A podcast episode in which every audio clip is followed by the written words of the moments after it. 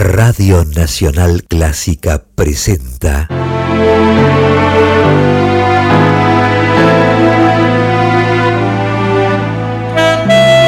Sonido con sentido.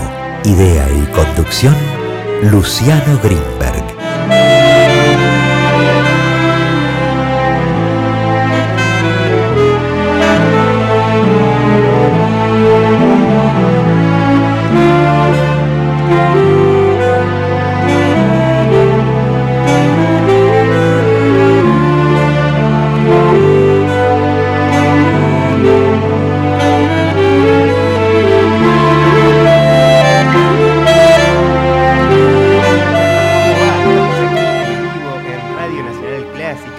FM 96.7 en un nuevo programa de Sonido con Sentido. Mi nombre es Luciano Grimberg, está Mariano Massimino en la operación, Carolina Guevara como siempre en la locución.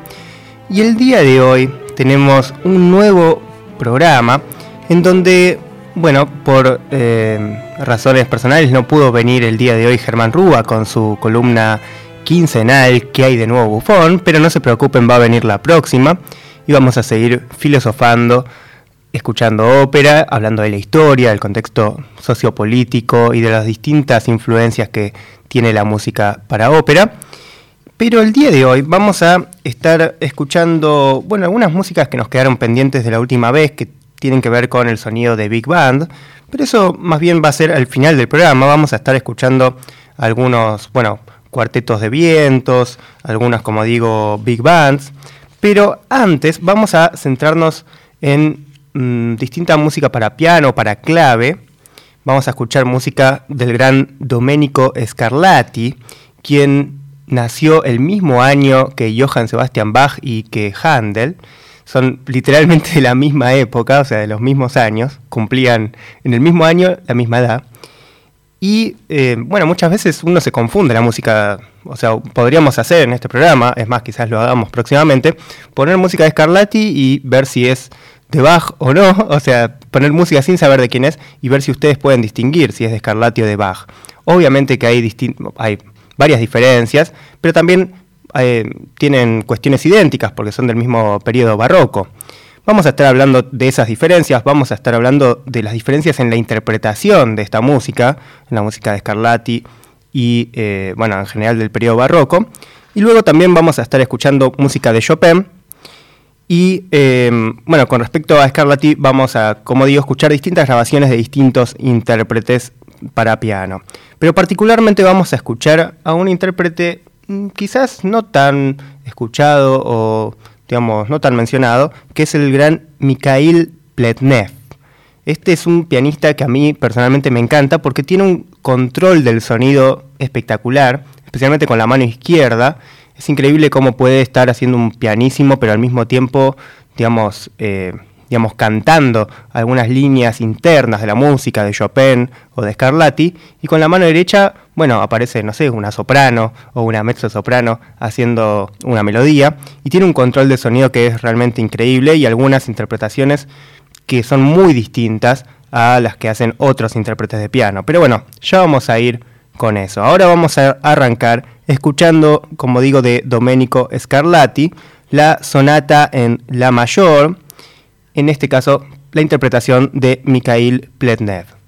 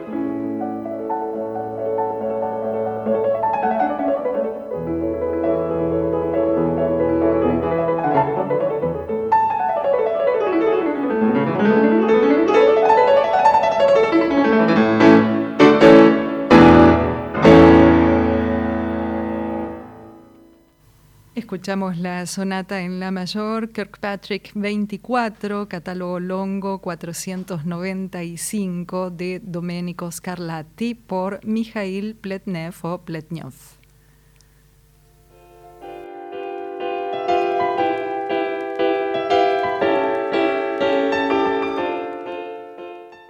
Sonido Consentido los invita a escribirles a través de su mail consentido.clásica.gmail.com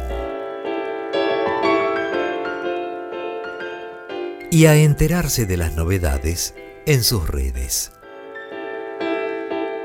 Twitter arroba s-consentido. Instagram sonido.consentido.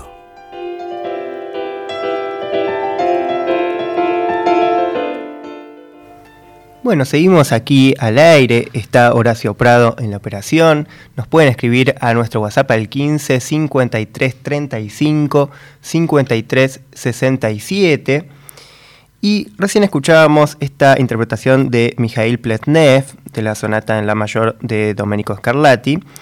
Y bueno, espero que hayan podido empezar a vislumbrar un poco del sonido de este pianista y también del compositor, que como digo tiene sus diferencias con Bach, ya vamos a ir hablando de eso, pero yo diría que es generalmente más ligero y por otro lado tiene una diversidad en cuanto a forma musical, mm, bueno, mucho menor a la de Bach. Bach hizo música de todo tipo para muchísimos instrumentos y en cambio Scarlatti se centró mucho más, este, digamos, en el clave y en eh, formas binarias. Lo que nos quedaron fueron sonatas de todas formas binarias. Eso no significa que no sea variada la música en sí, pero la forma eh, sí que es una distinción en particular. Y siguiendo con este pianista, con Mikhail Pletnev, vamos a escuchar a continuación su interpretación de El Nocturno en Do sostenido menor, opus póstumo, de Chopin, que es una obra, bueno, archimega conocida, incluso está en la película El pianista, eh, allí en donde el famoso pianista polaco Spielmann, que es, bueno, como digo, la figura central de la película, pero también del libro, de la historia real, eh, bueno, durante la última transmisión en vivo de la radio polaca, el 23 de septiembre de 1939, cuando Varsovia fue sitiada por el ejército alemán, él justamente estaba interpretando esta pieza. Así que imagínense, bueno, la carga emotiva que, tiene para él y que tiene en la película, en la historia, pero imagínense el, momento real de esto. Y también Spielmann interpretó esta pieza cuando el oficial del ejército alemán, Wilhelm Hosenfeld, se encontró con él y bueno, allí también interpreta una versión de la balada número uno de Chopin en sol menor. Y bueno, como se ve en la película, si la vieron, digamos, se encuentra con un oficial alemán, él siendo judío, y el oficial le pide que interprete algo en el piano, viendo que él es pianista, interpreta esta obra e interpreta también la balada número uno de Chopin en sol menor. Y luego de esto, el oficial alemán lo ayuda a Schmilman a esconderse y le proporciona comida para poder sobrevivir esos últimos meses de guerra.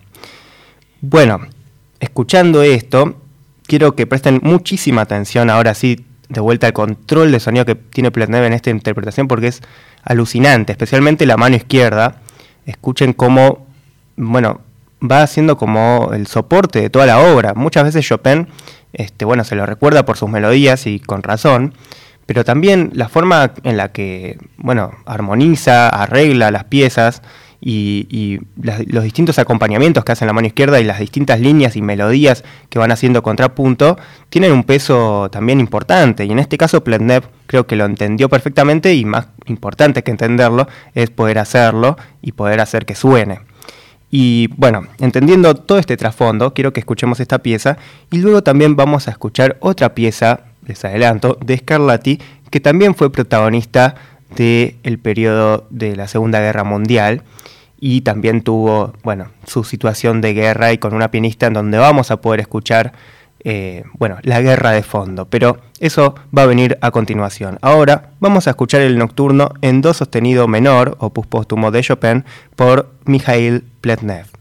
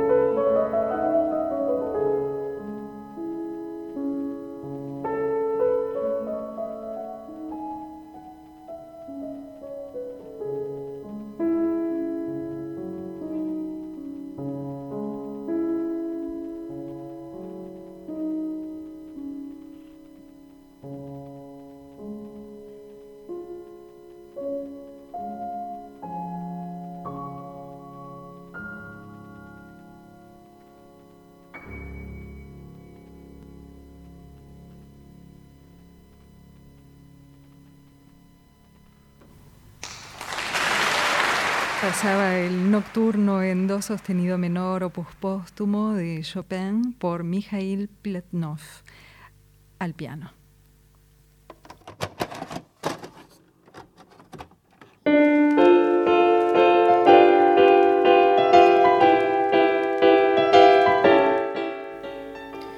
Bueno, seguimos aquí en vivo, luego de escuchar este nocturno tan tremendo, ¿no? Que escribió Chopin para su hermana, lo escribió como una especie de calentamiento.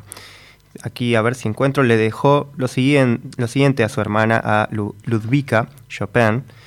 Le dijo a mi hermana Ludwika como ejercicio antes de comenzar el estudio de mi segundo concierto. O sea que parece que no le dio mucha importancia así como obra, pero luego sí tomó la importancia quizás por grandes intérpretes como, como Pletner, justamente. Y bueno, espero que hayan apreciado lo que es la, interpretación de Pletner porque tiene un control alucinante. Les recomiendo que busquen incluso el, el, video de él tocándolo porque quizás ahí uno viendo cómo toca y demás puede prestar más atención a los pequeños detalles de su versión.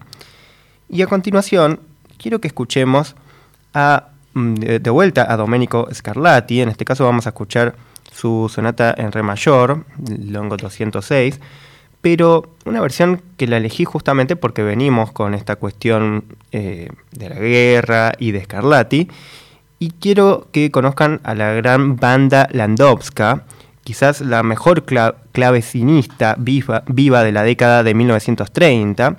Ella agotó las entradas de las salas de conciertos, incluso eh, en el momento de la Gran Depresión, sus conciertos eran un boom total, y incluso tocaba en recitales privados, por ejemplo, para el novelista Leo Tolstoy, cobraba precios exorbitantes por sus presentaciones en vivo. También ella siempre iba al escenario con su propia silla, con su propia alfombra y con su propia lámpara. Quizás algo parecido a lo de Glenn Gould, ¿no? Con su famoso banquito. Bueno, parece que ella también tenía esa manía de llevar no solo la silla, sino la alfombra y la lámpara.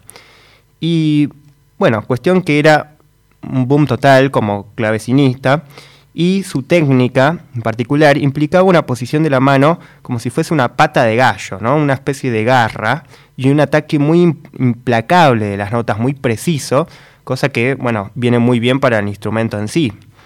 Bueno, la cuestión es que en 1940 comenzó a grabar una nueva serie de sonatas de Scarlatti en París y cuando los nazis invadieron, ella no se movió. Incluso cuando caían las bombas y el fuego de la artillería antiaérea retumbaba por las calles, ella no dejó de tocar. Y en un asombroso espectáculo de valor, o también diría de peligro total, bueno, se puede escuchar el estallido de la guerra de fondo a los dos minutos de la pista que vamos a escuchar a continuación. Es una de las grabaciones más alucinantes quizás de la historia de la música, diría yo, porque bueno, se juega un momento histórico tremendo y se escucha en la música. Y bueno, ella no, no, se encoge musicalmente y tampoco, bueno, no sabemos si físicamente, pero sigue tocando sus notas con delicadeza mientras se escuchan las armas, mientras se escuchan las bombas y finalmente, luego de estas grabaciones, escapó a Nueva York y, eh, bueno, y llegó a Nueva York el día en que Pearl Harbor fue bombardeada. Bueno, la cuestión es que vamos a escuchar a continuación esta grabación tan importante de esta obra de Domenico Scarlatti, la sonata en re mayor, y yo les voy a avisar que cerca del minuto 2 se empiezan a escuchar las bombas. Tienen que prestar mucha atención porque no es que se escuchan obviamente al lado del micrófono, sino, bueno, no, no nos hubiese llegado la grabación, pero se escucha de fondo, se escuchan tiros, bombas, y eh, bueno, yo les voy a avisar cuándo tienen que prestar atención, pero más allá además del contexto, que es impresionante, también obviamente aprecien la música y a esta gran clavecinista banda Landowska.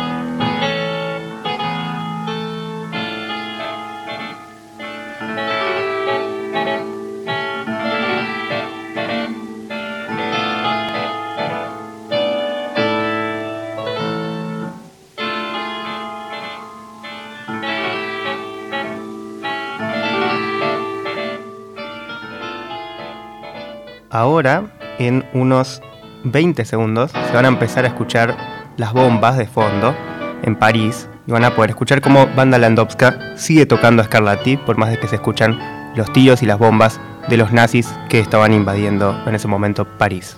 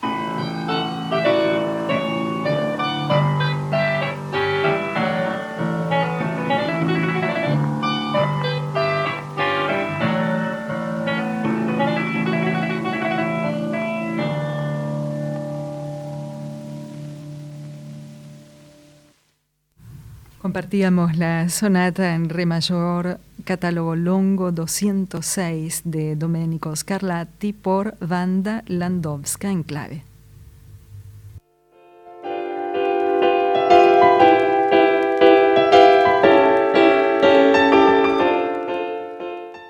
Sonido Consentido los invita a escribirles a través de su mail consentido.clásica arroba gmail.com y a enterarse de las novedades en sus redes.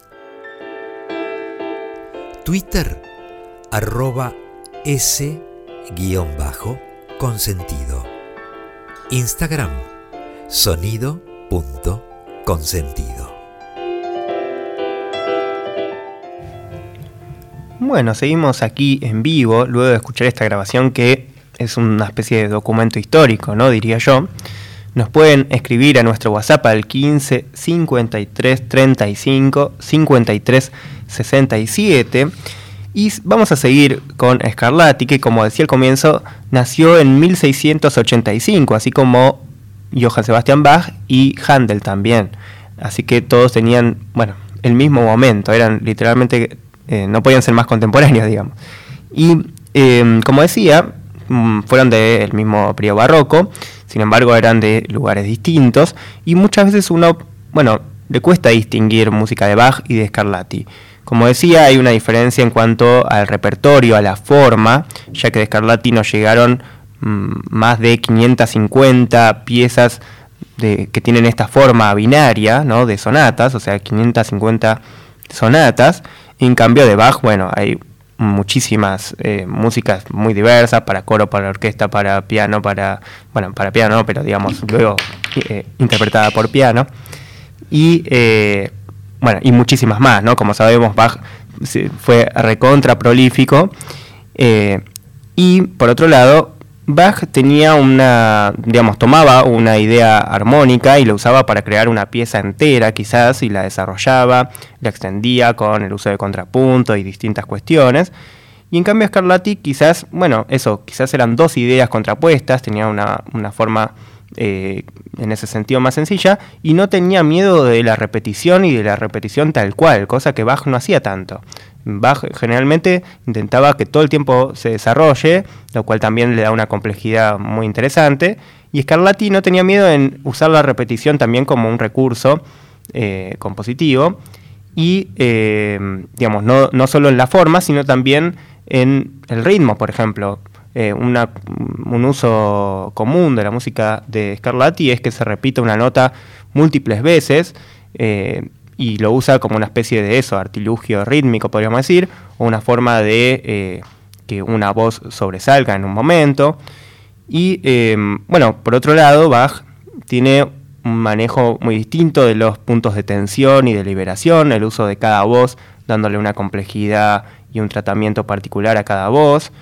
Eh, en cambio, Scarlatti, eso, puede tener frases repetitivas que por momentos parecen estáticas, frases que son mucho más ligeras, más juguetonas, podríamos decir, son muchas de sus obras, y en cambio Bach puede tener momentos de, gravedad tremenda, de, no quiero decir solemnidad, pero, eh, digamos, con un peso importante de la música. Y como digo, usa las disonancias de una manera a veces distinta a Scarlatti. Busca puntos de tensión y de liberación, siempre las disonancias se resuelven en Bach, y en cambio Scarlatti a veces solo está coloreando acordes, y a veces son acordes que se escuchan digamos como acompañamiento, no es que digamos son voces eh, independientes, sino que son acordes con notas disonantes que no necesariamente resuelven como resolverían en Bach. Bueno, esas son algunas de las diferencias. Y ahora vamos a escuchar a la gran Marta Argerich, porque no podía dejar pasar esta ocasión de escuchar a Argerich tocando a Scarlatti, quien tiene una técnica, bueno, fenomenal, obviamente, y que en este caso vamos a escuchar la sonata en re menor eh, de Scarlatti, interpretada por Argerich, que, bueno, tiene un claro uso de todo esto que estuve diciendo, especialmente de la repetición de notas, del uso rítmico, de la repetición de ideas en distintos eh, registros del teclado, porque también podríamos decir que otra distinción de Scarlatti es que eso, usaba distintas formas de registro eh, y lo usa un poco como para eh, variar dentro de la forma de sonata la sonoridad o la repetición de las ideas. Bueno, quiero que escuchemos entonces a Argerich interpretando a Scarlatti en esta sonata en re menor.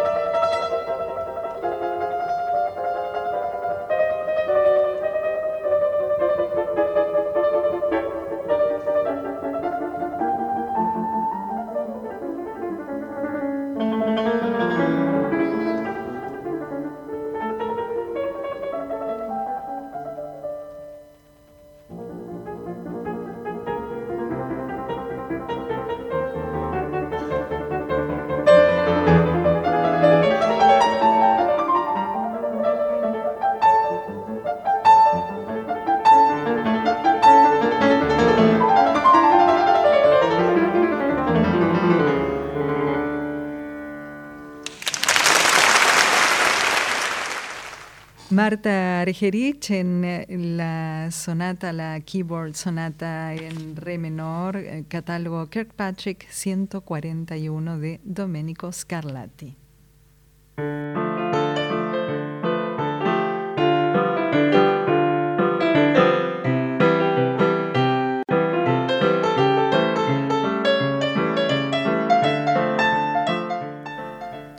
Bueno, seguimos adelante aquí en Sonido con Sentido, en FM 96.7. Recién escuchábamos a la gran Marta Argerich, que interpreta como nadie esta sonata en re menor. Y volvemos a Chopin, sí, volvemos a Chopin. Y en este caso voy a intentar no dar tanta introducción, sino que, bueno, prestemos atención más que nada a la música, porque vamos a hacer algo que hacíamos antiguamente en Sonido con Sentido incluso en momentos de pandemia, que era escuchar la misma obra por dos intérpretes distintos y ver la rotunda diferencia que había en la música. Y eso vamos a hacer justamente con Arthur Rubinstein y Mikhail Platnev.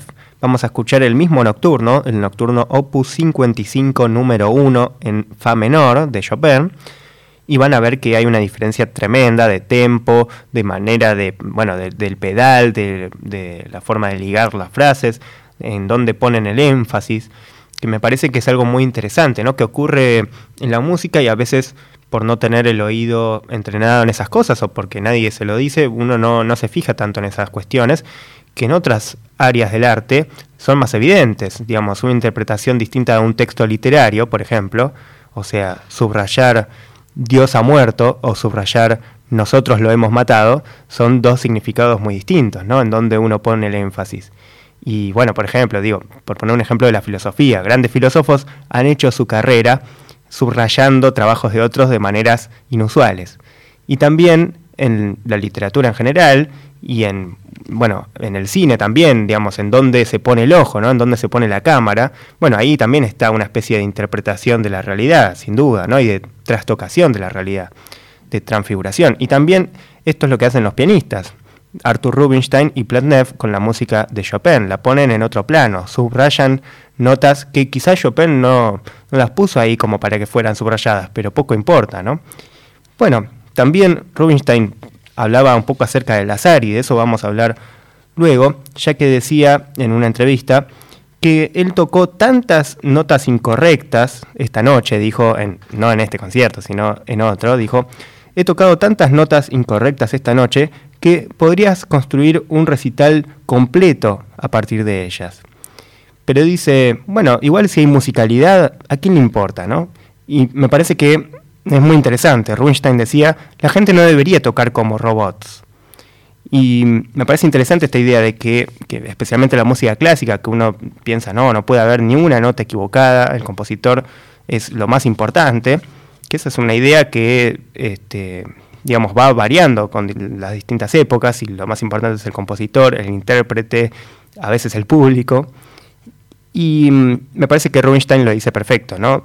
¿Qué importa si hay notas equivocadas? Lo que importa es que haya musicalidad, que haya interpretación. Y bueno, eso lo vamos a ver justamente en su interpretación de este nocturno, opus 55, número 1 en Fa menor, de Arthur Rubinstein.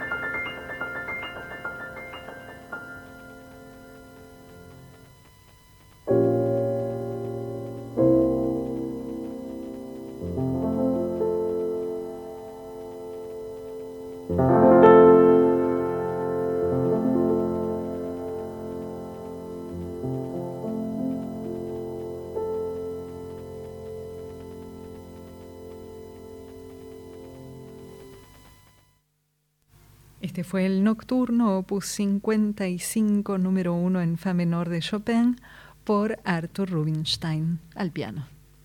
Bueno, y seguimos aquí en vivo y sin mucha dilación, quiero que escuchemos la interpretación de esta misma obra por Pletnev, que como digo tiene un sonido completamente distinto y, bueno, cuestiones obvias, ¿no? Apenas arranca ya se, nota el tempo distinto que tomó, un tempo mucho más rápido, eh, bueno, muy distinto al de Rubinstein, que es, bueno, otra mirada sobre la obra, tan válida como esta también. Y eh, también, bueno, cómo usa el pedal, la mano izquierda de vuelta, cómo va haciendo los bajos de una forma quizás más ligera. Es como que parece más bailable esta versión, ¿no? La que escuchábamos de Rubinstein recién es una versión, yo diría, mucho más introspectiva, mucho más, bueno, lo que uno suele imaginar de los nocturnos. Y eh, la versión de Platnev tiene más que ver con un Chopin más de eso, un poquito más eh, que tiene que ver con la danza o con cierto ritmo que subyace siempre como llevando la música para adelante, diría yo. Así que escuchemos entonces esta interpretación de Pletnev del Nocturno Opus 55 número 1 en Fa menor de Chopin.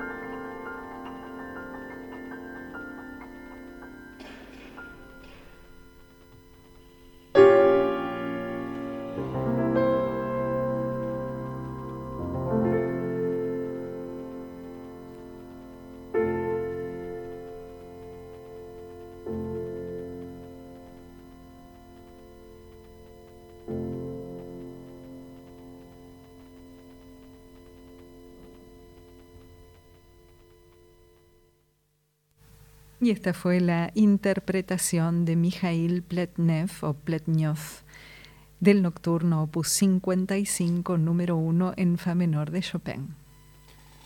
Bueno, y seguimos aquí en Sonido con Sentido y nos están llegando mensajes a nuestro WhatsApp. Así es, escribió Elvio de Valvanera, dice buenas noches consentidos, qué buenas versiones y qué buena la posibilidad de compararlas. Y también eh, llegó una, un mensaje recién, recién de Graciela que dice bella selección de obras para piano. Bueno, muchísimas gracias por los elogios, va, en realidad para los compositores e intérpretes que escuchábamos recién. Y bueno, para ir terminando el programa, porque nos estamos quedando sin tiempo, nos quedará para la próxima, bueno, mucha música que nos viene quedando ya de antes para Big Band, para cuarteto de saxos y demás, pero no viene tanto a cuento. El programa de hoy era especialmente acerca del piano, acerca de estos nocturnos de Chopin, acerca de Platnev, de Scarlatti, de la Segunda Guerra Mundial y estas grabaciones tan inusuales que escuchamos de Banda Landowska y eh, bueno, el nocturno este de Chopin que tiene esta increíble historia retratada en la película El pianista. Pero a continuación, y como no podíamos no hacerle un pequeño homenaje, hoy sería el cumpleaños número 98 de el gran Oscar Peterson, quizás el más grande intérprete del piano del mundo del jazz. Diría que está ahí cerca con su referente Art Tatum, quien fue, bueno, al menos referente de su propio estilo de improvisación, ¿no? de su estilo tan este, virtuoso. Pero bueno, un día como hoy de 1925 entonces nacía el gran Oscar Peterson, quien también, así como Arthur Rubinstein, nos, nos Rubinstein hablaba acerca de las notas equivocadas, ¿no? Y de cómo eh, podría ser un concierto entero a partir de esas notas equivocadas, pero la verdad que mucho no importa porque la musicalidad está. Y también a Oscar Peterson le preguntaban en una entrevista acerca de esta misma cuestión. Es más, esto no estaba planeado, pero justo hoy escuché esa entrevista acerca de las notas equivocadas, la pueden encontrar en nuestro Instagram, sonido.consentido, está allí subida este fragmento de la entrevista en donde Oscar Peterson, bueno, le dicen, eh, ¿y vos te equivocás alguna vez? ¿Haces alguna nota equivocada? Y Oscar Peterson dice, sí, claro, en, todas las veces, dice, ¿no? O sea, me equivoco siempre. Y el entrevistador le dice, no, pero no puede ser. Y Oscar Peterson dice, sí, sí, en todas las canciones me equivoco. Y el, entrevistador, muy buena pregunta, le dice, ¿y vos crees que existe un, pianista perfecto o existe cierta perfección en la música? Y dice, no, ningún pianista es perfecto, pero los hemos engañado a todos ustedes, ¿no? Dice Oscar Peterson. Y les dejo esa pregunta también a ustedes, ¿existe la perfección en la música? ¿O existe el pianista perfecto? Bueno, al menos Oscar Peterson descreía de eso. Quizás la perfección está en otro lado, en buscar esa musicalidad, en esa interpretación propia. Y nos siguen llegando mensajes. Dos mensajes más. Los últimos, Manuel dice felicitaciones a los músicos y al conductor por tan buena selección y apuntes. Y Mabel de Chacarita dice como cada programa, con un gran sonido, con sentido de historia. Gracias y hasta el martes.